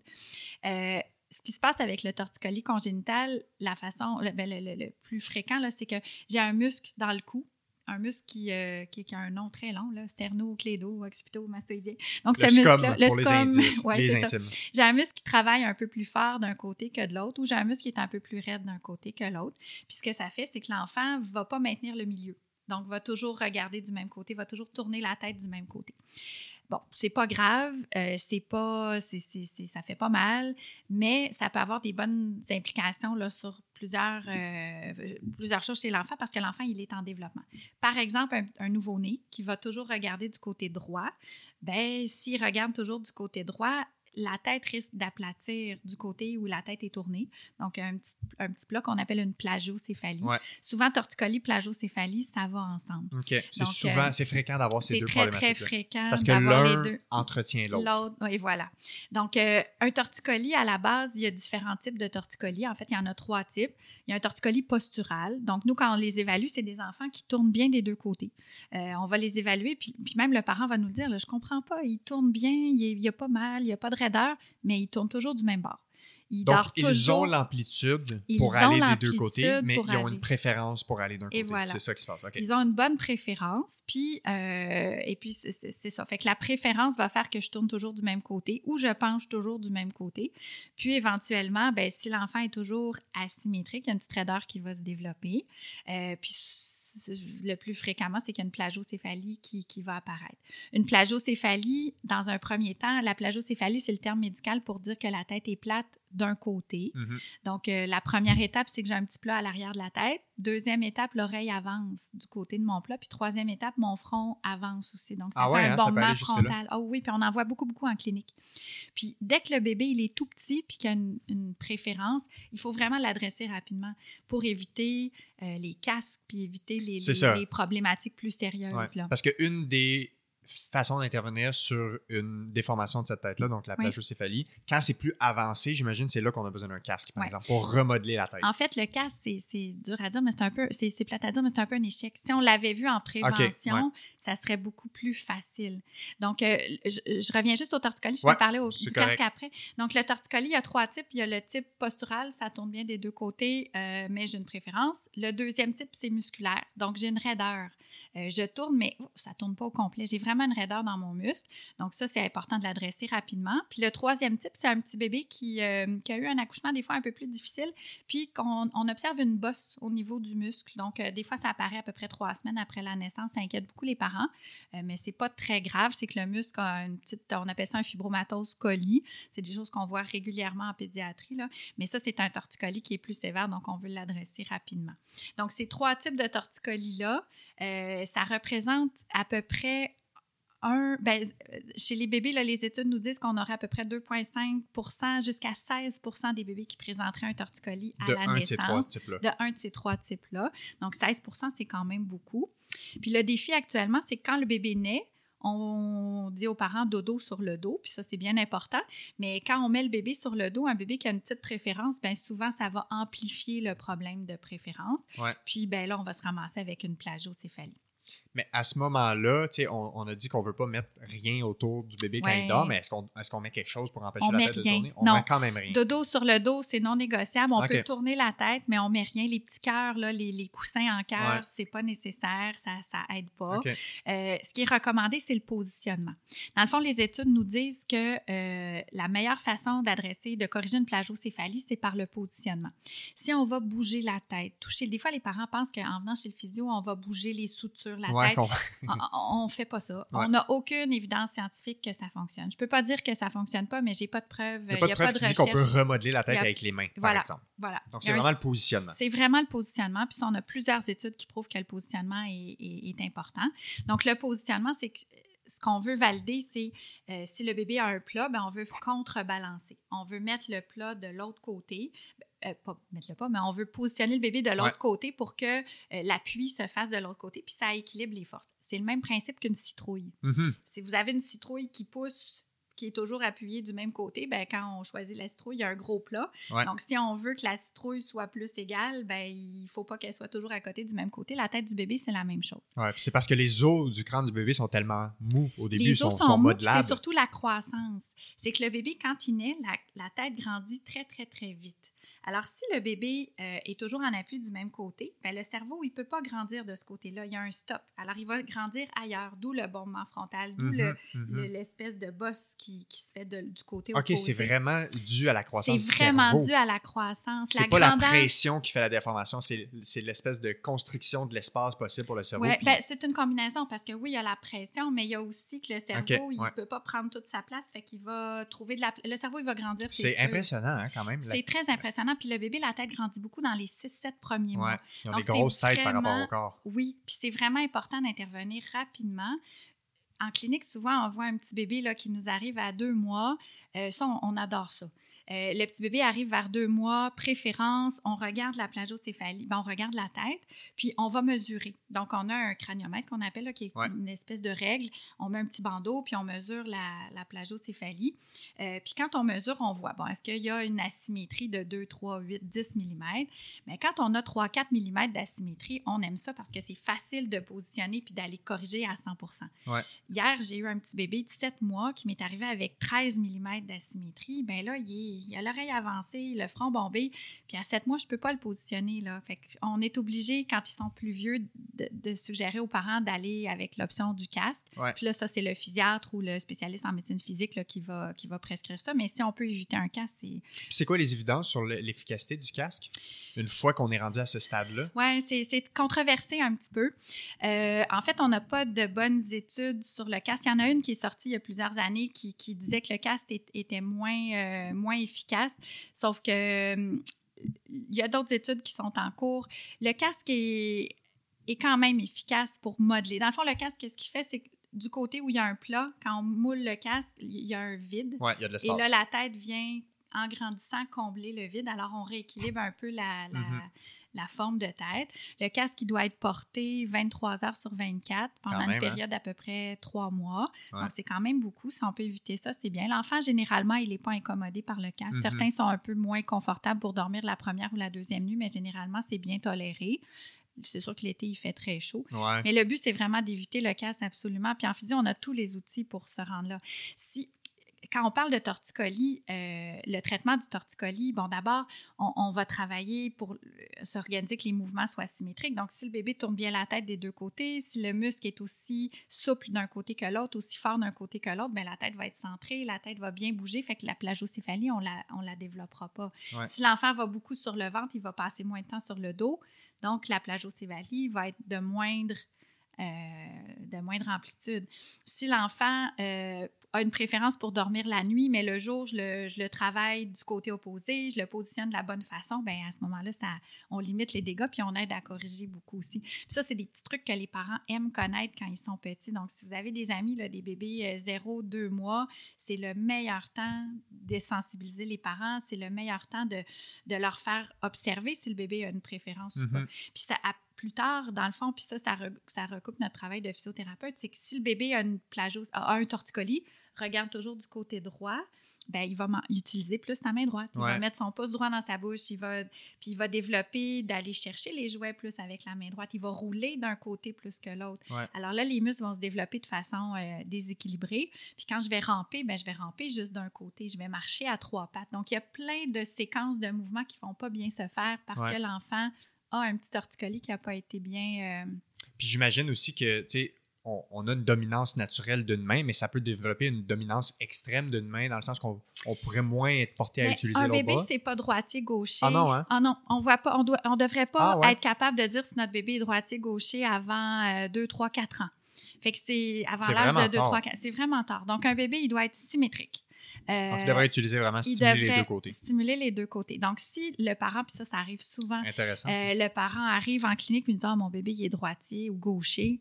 euh, ça marche pas. On sait qu'on a C'est parce qu'il y a probablement une préférence. C'est parce qu'il y a probablement une préférence. Puis si on va examiner puis on va creuser, des fois, on va voir facilement un torticolis. là. On en voit beaucoup, beaucoup, beaucoup Ouais, des torticolis. Puis en clinique privée, on en voit énormément. Mhm. Euh, les torticolis, des fois aussi, peuvent causer des asymétries au niveau du visage. Donc, si j'ai un muscle qui travaille plus fort, des fois, je vais avoir une joue qui est plus bombée d'un côté que de l'autre. Je vais avoir un œil qui est plus ouvert ou plus fermé d'un côté que de l'autre. Donc, ça, c'est tous les muscles qui peuvent être affectés par le torticolis. Il y a un muscle principal, mais des fois, ça peut avoir des conséquences sur plusieurs muscles. là. Ce que je remarque, dans le fond, c'est que les trois sujets clés qu'on a abordés, le développement moteur, euh, le torticolis puis la plagio, ça a vraiment une interaction, les trois ensemble, Absolument. dans le sens qu'une une, une préférence de l'environnement du côté droit ou, ou une- un, une- un manque de stimulation d'un côté peut amener la tête à, être- à avoir une préférence d'un Oui. côté, qui peut amener à développer un torticolis qui, Voilà. qui a un lien avec la plagiocéphalie. Puis- Donc, tout ça a une importance de... Donc, l'aspect, la symétrie, c'est ce que je retiens Oui, dans, oui. dans la clé. Très, très important. Puis dans le traitement du torticolis, ce que les parents doivent savoir aussi, puis le- le- les différents professionnels de la santé, c'est que le traitement du torticolis, là, ça ne sort pas de notre tête. là. Il y a des normes qui sont faites aux 5 ans. Donc, c'est une revue de littérature qui est faite, euh, c'est un, un outil qui vient des États-Unis. Euh, à chaque 5 ans, le dernier est sorti en 2018, puis ça nous donne, selon les études, comment, dans le fond, c'est un guide de pratique OK, clinique guide de pratique clinique. un Les Clinical meilleures Practice. Guideline, les meilleures recommandations pour le traitement du torticolis euh, et de la plagiocéphalie. Fait qu'on sait bon, comment on évalue, comment on traite, comment on dépiste, quand est-ce qu'on donne congé. Donc, il y a 17 énoncés là, qui, qui sont faits, puis on- les physiothérapeutes qui travaillent en pédiatrie devraient les connaître, puis devraient suivre cette, euh, cette formule-là. Ouais. Puis c'est basé sur des études et sur plusieurs études. Par exemple, le torticolis, avec ce guide-là, on sait que ben, le massage, ça sert à rien. Ça peut être confortable, mais ça ne va pas traiter le torticolis. On sait qu'il faut travailler, il faut adresser les mouvements, il faut adresser le développement moteur, il faut adresser le, le- le positionnement. Donc, euh, il y a plein de façons de... y- Nous, on a comme un, un certain cadre dans notre travail qu'on doit respecter. Fait que les parents qui consultent pour une plagio, euh, qui consultent un physiothérapeute là, qui, est- qui est formé en pédiatrie, ben ils ont quand même un... Ils ont un guide très clair. un guide là. très clair. C'est pas au hasard ce qu'on fait. C'est pas au hasard. Puis en mesurant la tête, bon, c'est exactement bon, la symétrie ou la différence de plagiocéphalie, elle est de temps. Puis ben là, on doit gagner tant de millimètres. Puis fait que le parent, il, il est prêt, là, il travaille fort. Donc, le positionnement pour aider un torticolis, par exemple, ça touche autant la façon qu'on positionne l'enfant que même, euh, euh, comment dire, Comment dans- on le fait Comment boire. on va le faire Oui. tenir puis comment on va le faire boire. Voilà. Parce que j'imagine que la préférence de l'enfant peut venir de la préférence du parent. Parfois, des fois, le torticolis postural, un torticolis que, on- Ouais. causé par une préférence, ça peut être causé par le parent, par l'environnement. Ouais. Un enfant qui est hospitalisé avec un respirateur d'un côté, ben, souvent va, avoir, va garder cette préférence-là. Euh, ça peut être causé par plein de choses. Des fois, un torticolis, c'est seulement la position que le bébé était dans le ventre de la maman. Ouais. Donc, quand il sort, euh, il, il reprend un peu cette, cette préférence-là. Euh, S'il était en siège, si c'est un jumeau, si, ben là, à ce moment-là, il y a d'autres contraintes qui peuvent, euh, qui peuvent s'ajouter. Donc, il y aurait un avantage à, par exemple, tenir le bébé des deux côtés, Oui. avec les deux bras. Voilà. Puis même au niveau de l'allaitement, j'imagine? ben, L'allaitement, dans le fond, euh, quand la maman allait des deux côtés, c'est excellent pour la tête Ouais. du bébé. Puis, même chose, si vous allaitez pas votre bébé, vous faites le choix de le nourrir au biberon, Mhm. mais on devrait nourrir le, bébé d'alterner. Euh, le bébé devrait manger la main droite autant que la main gauche. Euh, le bébé, quand il est sur le ventre, devrait tourner sa tête Ouais, autant à Ou quand on droite qu'à gauche. face à Oui. nous. Quand on fait du portage, Ouais, d'avoir euh, la tête des deux côtés. la tête des deux côtés. alternée. Oui, voilà. Puis ce qu'on veut éviter, c'est que la tête, elle soit toujours aplatie, euh, elle soit toujours en appui en arrière, parce que des fois, on a ce qu'on appelle une brachycéphalie. On en voit beaucoup, beaucoup, beaucoup depuis les dernières années. Brachycéphalie, c'est la tête plate, mais au centre. OK, ouais. Fait que ça, c'est un bébé qui a passé beaucoup de temps sur le, le dos ou beaucoup de temps dans les chaises de positionnement. Fait qu'un bébé qui passe beaucoup de temps dans la balançoire, chaise vibrante, euh, souvent, ça peut faire une petite tête qui est plus plate à l'arrière.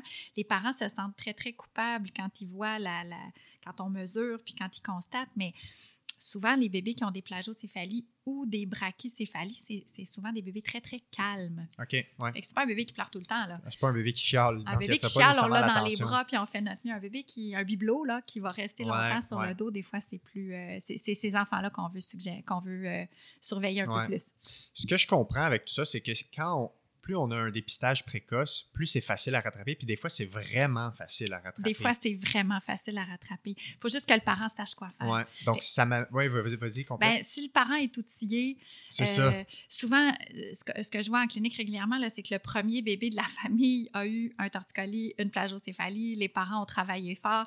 Le deuxième bébé. Il échappe pas. Il est parfait. ouais, ouais. Parce que dès le départ, le parent positionne le bébé, surveille est-ce qu'il y a une préférence, le met sur le côté, le met sur le ventre, alterne les positions, le met pas debout trop trop. Mhm. Fait que ça fait un beau développement, ça fait un, bébé qui est, qui est, bien stimulé, mais qui, a surtout une belle tête ronde.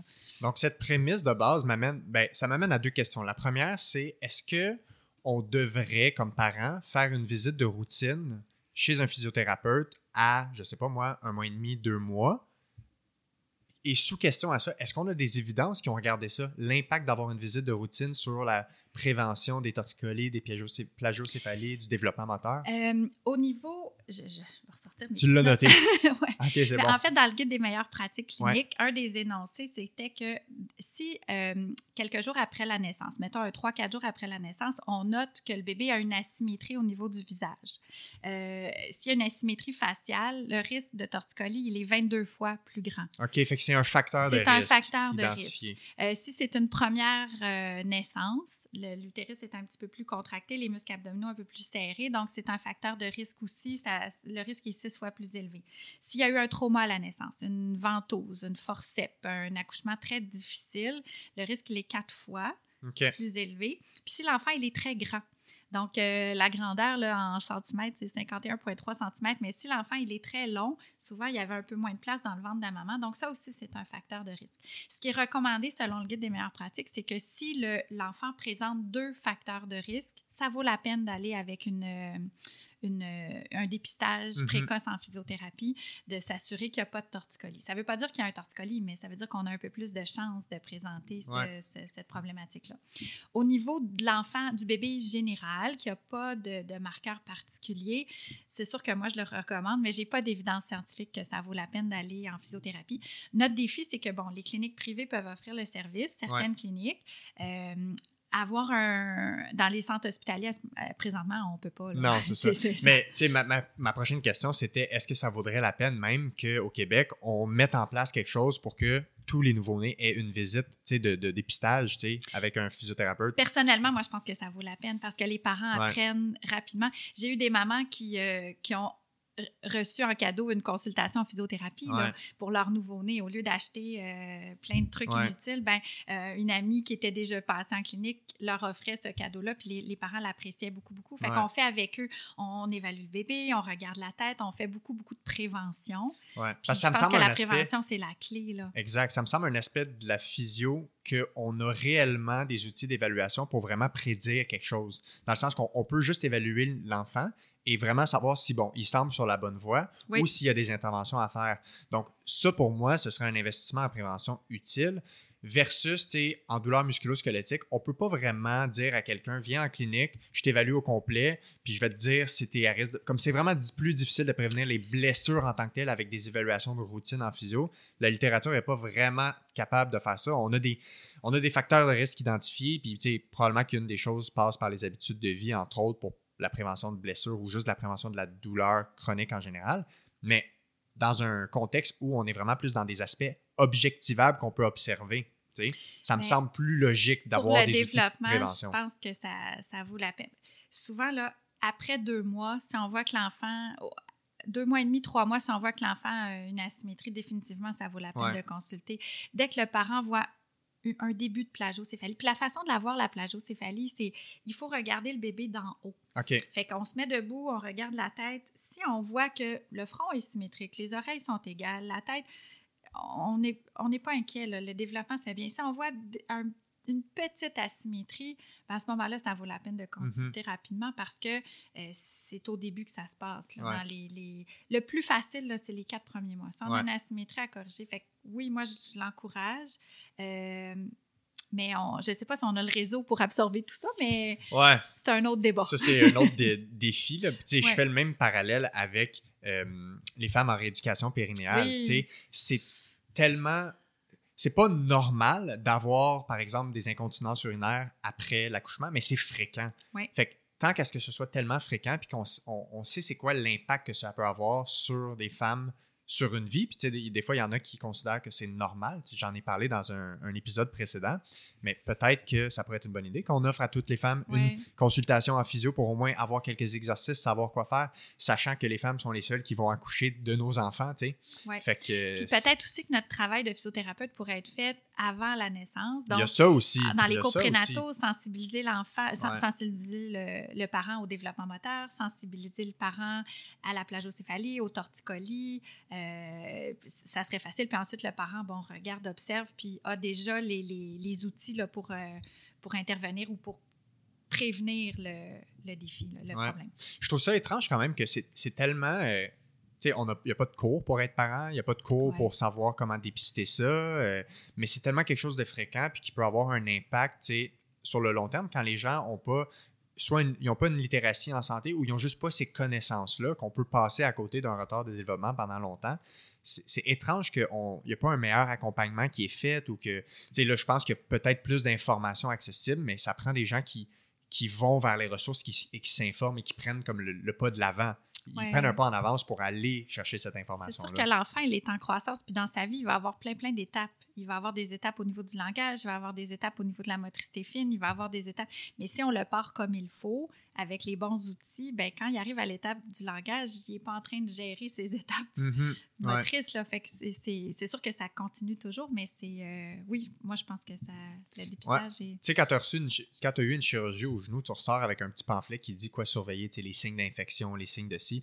Mais il me semble que ça se développerait, un petit outil comme ça, général, qu'on peut donner. Ça existe. En fait, mais c'est pas systématique. Euh, euh, je peux pas parler pour, pour tous les milieux, mais je sais qu'à Sainte-Justine, on avait un pamphlet sur le torticolis, la plagiocéphalie. Il faudrait que je m'informe. C'est moins mon, mon, département, celui-là, là, pour euh, les, femmes, les, accouchements. Mais oui, c'était parlé là, dès la, naissance. C'était un pamphlet. Est-ce que c'était...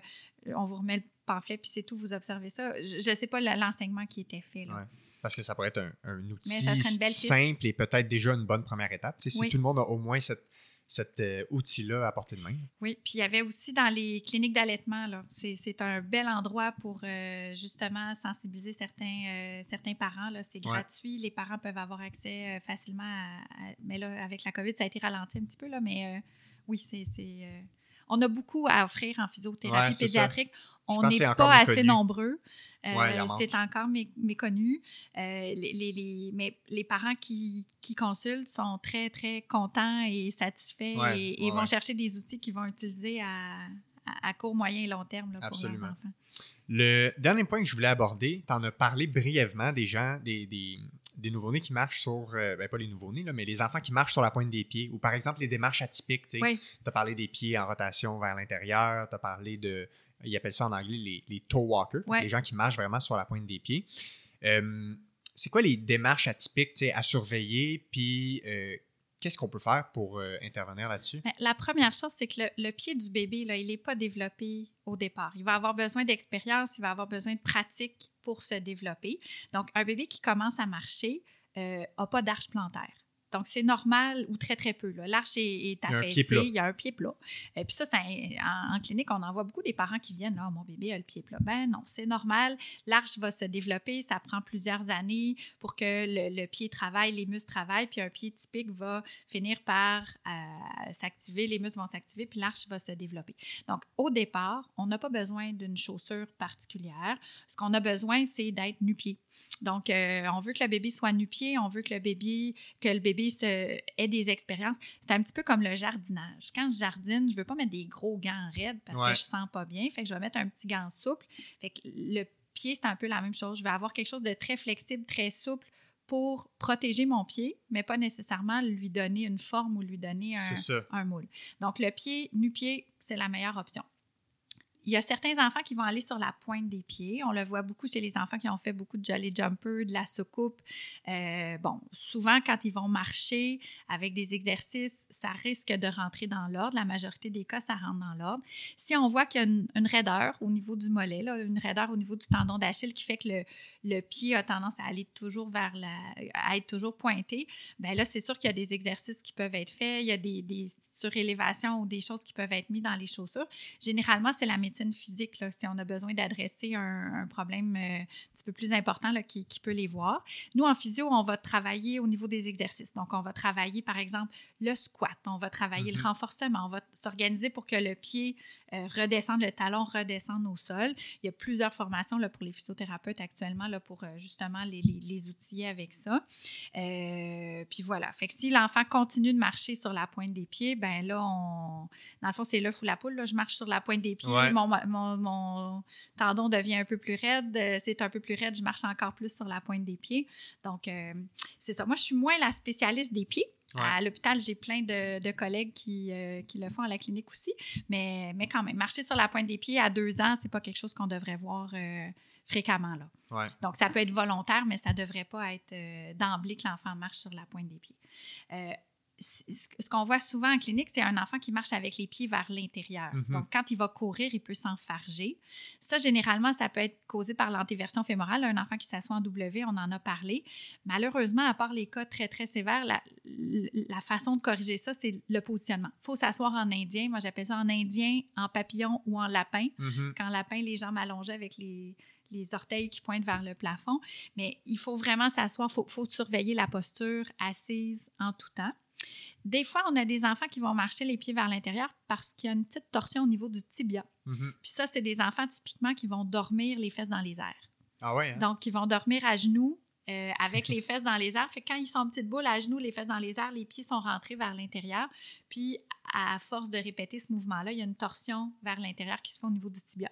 Puis quand on a une torsion tibiale, ben c'est, oui, ça peut occasionner que quand on court, on s'enfarge dans nos orteils. Là. Fait que positionnement encore. Positionnement, positionnement, exercice. Puis le positionnement, souvent, les parents vont, les parents vont nous dire, ben là, ça fait une semaine ou deux que je pratique. Oui, mais si ça, fait longtemps, c'est sur le long, terme, c'est l'effet cumulé. Là. C'est sur le long terme qu'on va, qu'on va avoir un, un, impact. Dans les cas plus importants, il y a une barre de dérotation qui peut être utiliser, c'est controversé. On a des, des études, des bonnes, des moins bonnes études. Là, fait que ça, c'est, je laisse aux spécialistes là, en, orthopédie ou en médecine physique, en physiatrie, là, d'adresser ça. Mais euh, avec les exercices, avec du positionnement, souvent, là, quand les parents font un bon... Euh, jouent à la police, ils font bien leur travail de, de, superviser le positionnement, puis que la garderie aide aussi, là, embarque dans le dans l'observation de l'enfant puis corrige, ben, on, peut avoir des bons résultats. Oui. Euh, tu parlais de, de, pieds puis de chaussures puis de marcher nu-pied, ça me faisait penser le.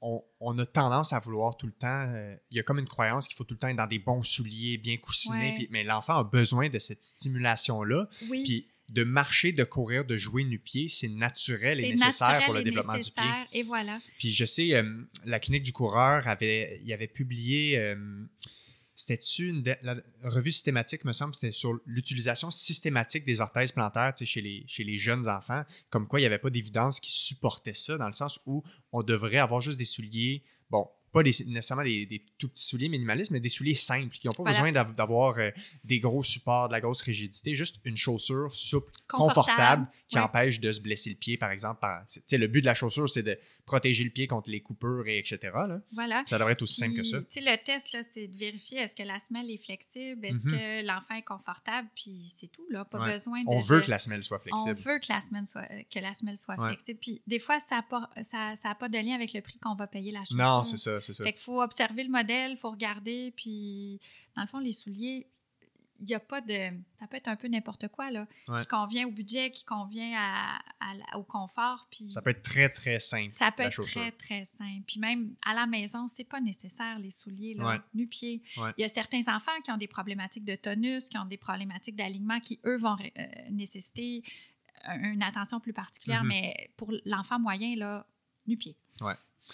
Euh, en conclusion, est-ce qu'il y a des points clés qu'on n'a pas eu le temps d'aborder dans les sujets qu'on a, qu'on a décortiqués ensemble? Y a-t-il des messages clés que tu dis, ah, ça, j'ai oublié, il faudrait en parler? T'sais, y a-t-il des trucs euh, qui te viennent en tête comme ça?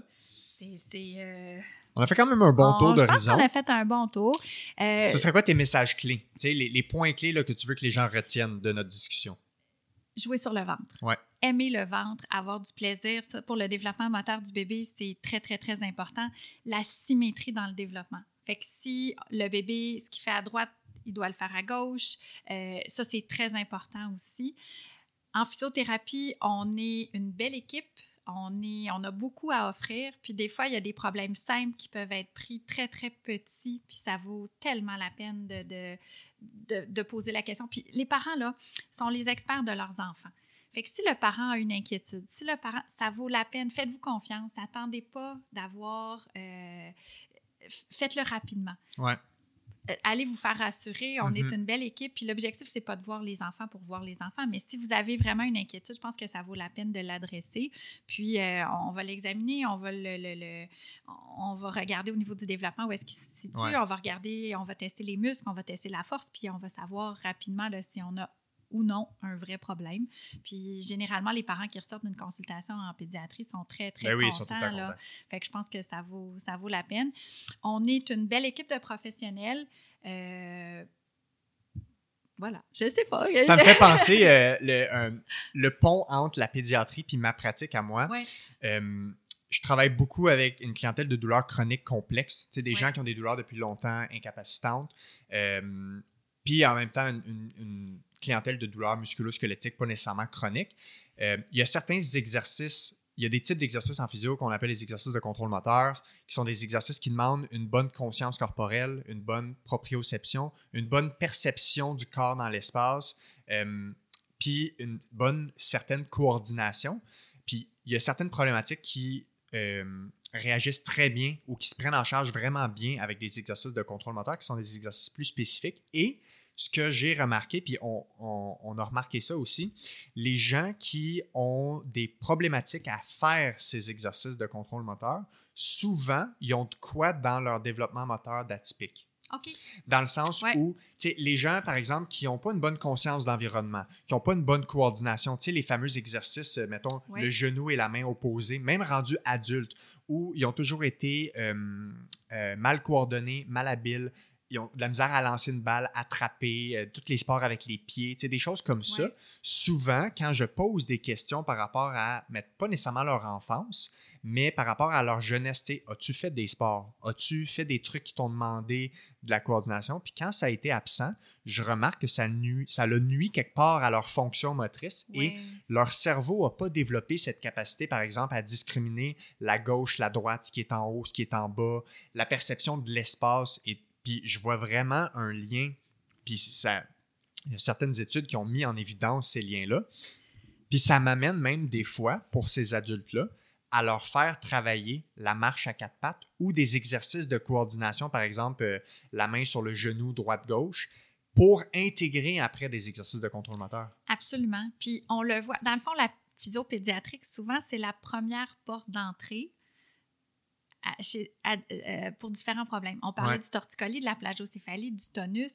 Des fois, un torticolis postural, une petite préférence, là, ça va nous amener à d'autres Ouais, ouais. défis de coordination, de troubles d'acquisition de la coordination, de, de, de déficit d'attention. C'est sûr qu'on ne le voit pas quand ils sont petits, mais c'est des, on, on voit des enfants qui ont des problématiques au niveau du spectre de l'autisme. Ben, des Mhm. fois, c'est des enfants très petits. On va avoir des petites pistes là, qui, qui nous disent que oh il y a peut-être quelque chose qui ne fonctionne pas. Ou tu sais au niveau de la, de la coordination ça c'est- tellement vrai là.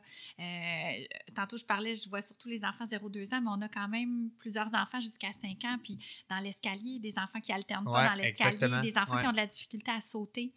Euh, je suis Ouais. pas capable de sauter les pieds joints deux ans là. Tantôt on s'est pas rendu à deux ans mais à deux ans l'enfant devrait commencer à sauter. Donc sauter sur place sauter en bas sauter par dessus euh, pas des grandes distances, mais quand même.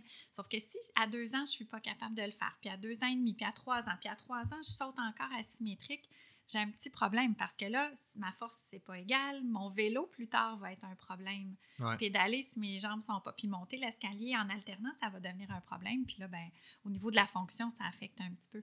Fait que oui, on. Des fois, il faut revenir à l'enfance pour faire le lien avec la vrai, problématique de coordination. Oui, Mais ça s'entraîne, ça s'entraîne. Ça se pratique, ça s'entraîne. Puis quand les parents sont conscients, c'est des choses dans le 0-5 ans qui peuvent être tellement bien facilement travaillées. Moi, en clinique, là, c'est nono, là, mais le soleil-lune. Mm. Je dessine sur le pied de l'enfant un soleil, une lune, puis là, on monte l'escalier soleil-lune. Puis s'ils ont une préférence, on monte juste le soleil, on monte juste la lune pour monter, pour descendre. Il y a C'est plein de des trucs trucs possibles. simples, simples, simples. Puis souvent, c'est ça la beauté de la, la physiopédiatrie. On a plein d'imagination. Fait que Ouais. c'est d'aller chercher des idées, d'aller chercher des petits trucs faciles ou difficiles qui, qui vont rendre le quotidien plus. euh, le parent va pouvoir utiliser dans le quotidien. Là. Ouais. En tout cas, c'est des. Il y a plein de trucs, je pense, que je vais retenir de ça parce que j'ai quand même euh, appris beaucoup de choses. Je pensais que j'en savais un petit peu, mais finalement, on réalise que quand c'est pas notre domaine d'expertise, il y a bien des choses qui sont un peu plus euh, nuancées que ce qu'on croit en, réalité. Fait que merci encore une fois beaucoup de t'être déplacé. J'espère que tu as apprécié l'expérience. C'était super intéressant. Puis c'est la première fois que j'abordais quelque chose en lien avec euh, la pédiatrie. Fait que c'était sur ma liste depuis un moment. Fait que je suis content ben, qu'on ait fait ce premier épisode. Il y a plein de choses en pédiatrie Ouais, ouais, ouais. Il va falloir que je fasse d'autres euh, épisodes éventuellement sur d'autres sujets qui touchent à d'autres aspects de la pédiatrie. Fait que merci encore. Merci, Alexis. Salut. Bonne journée.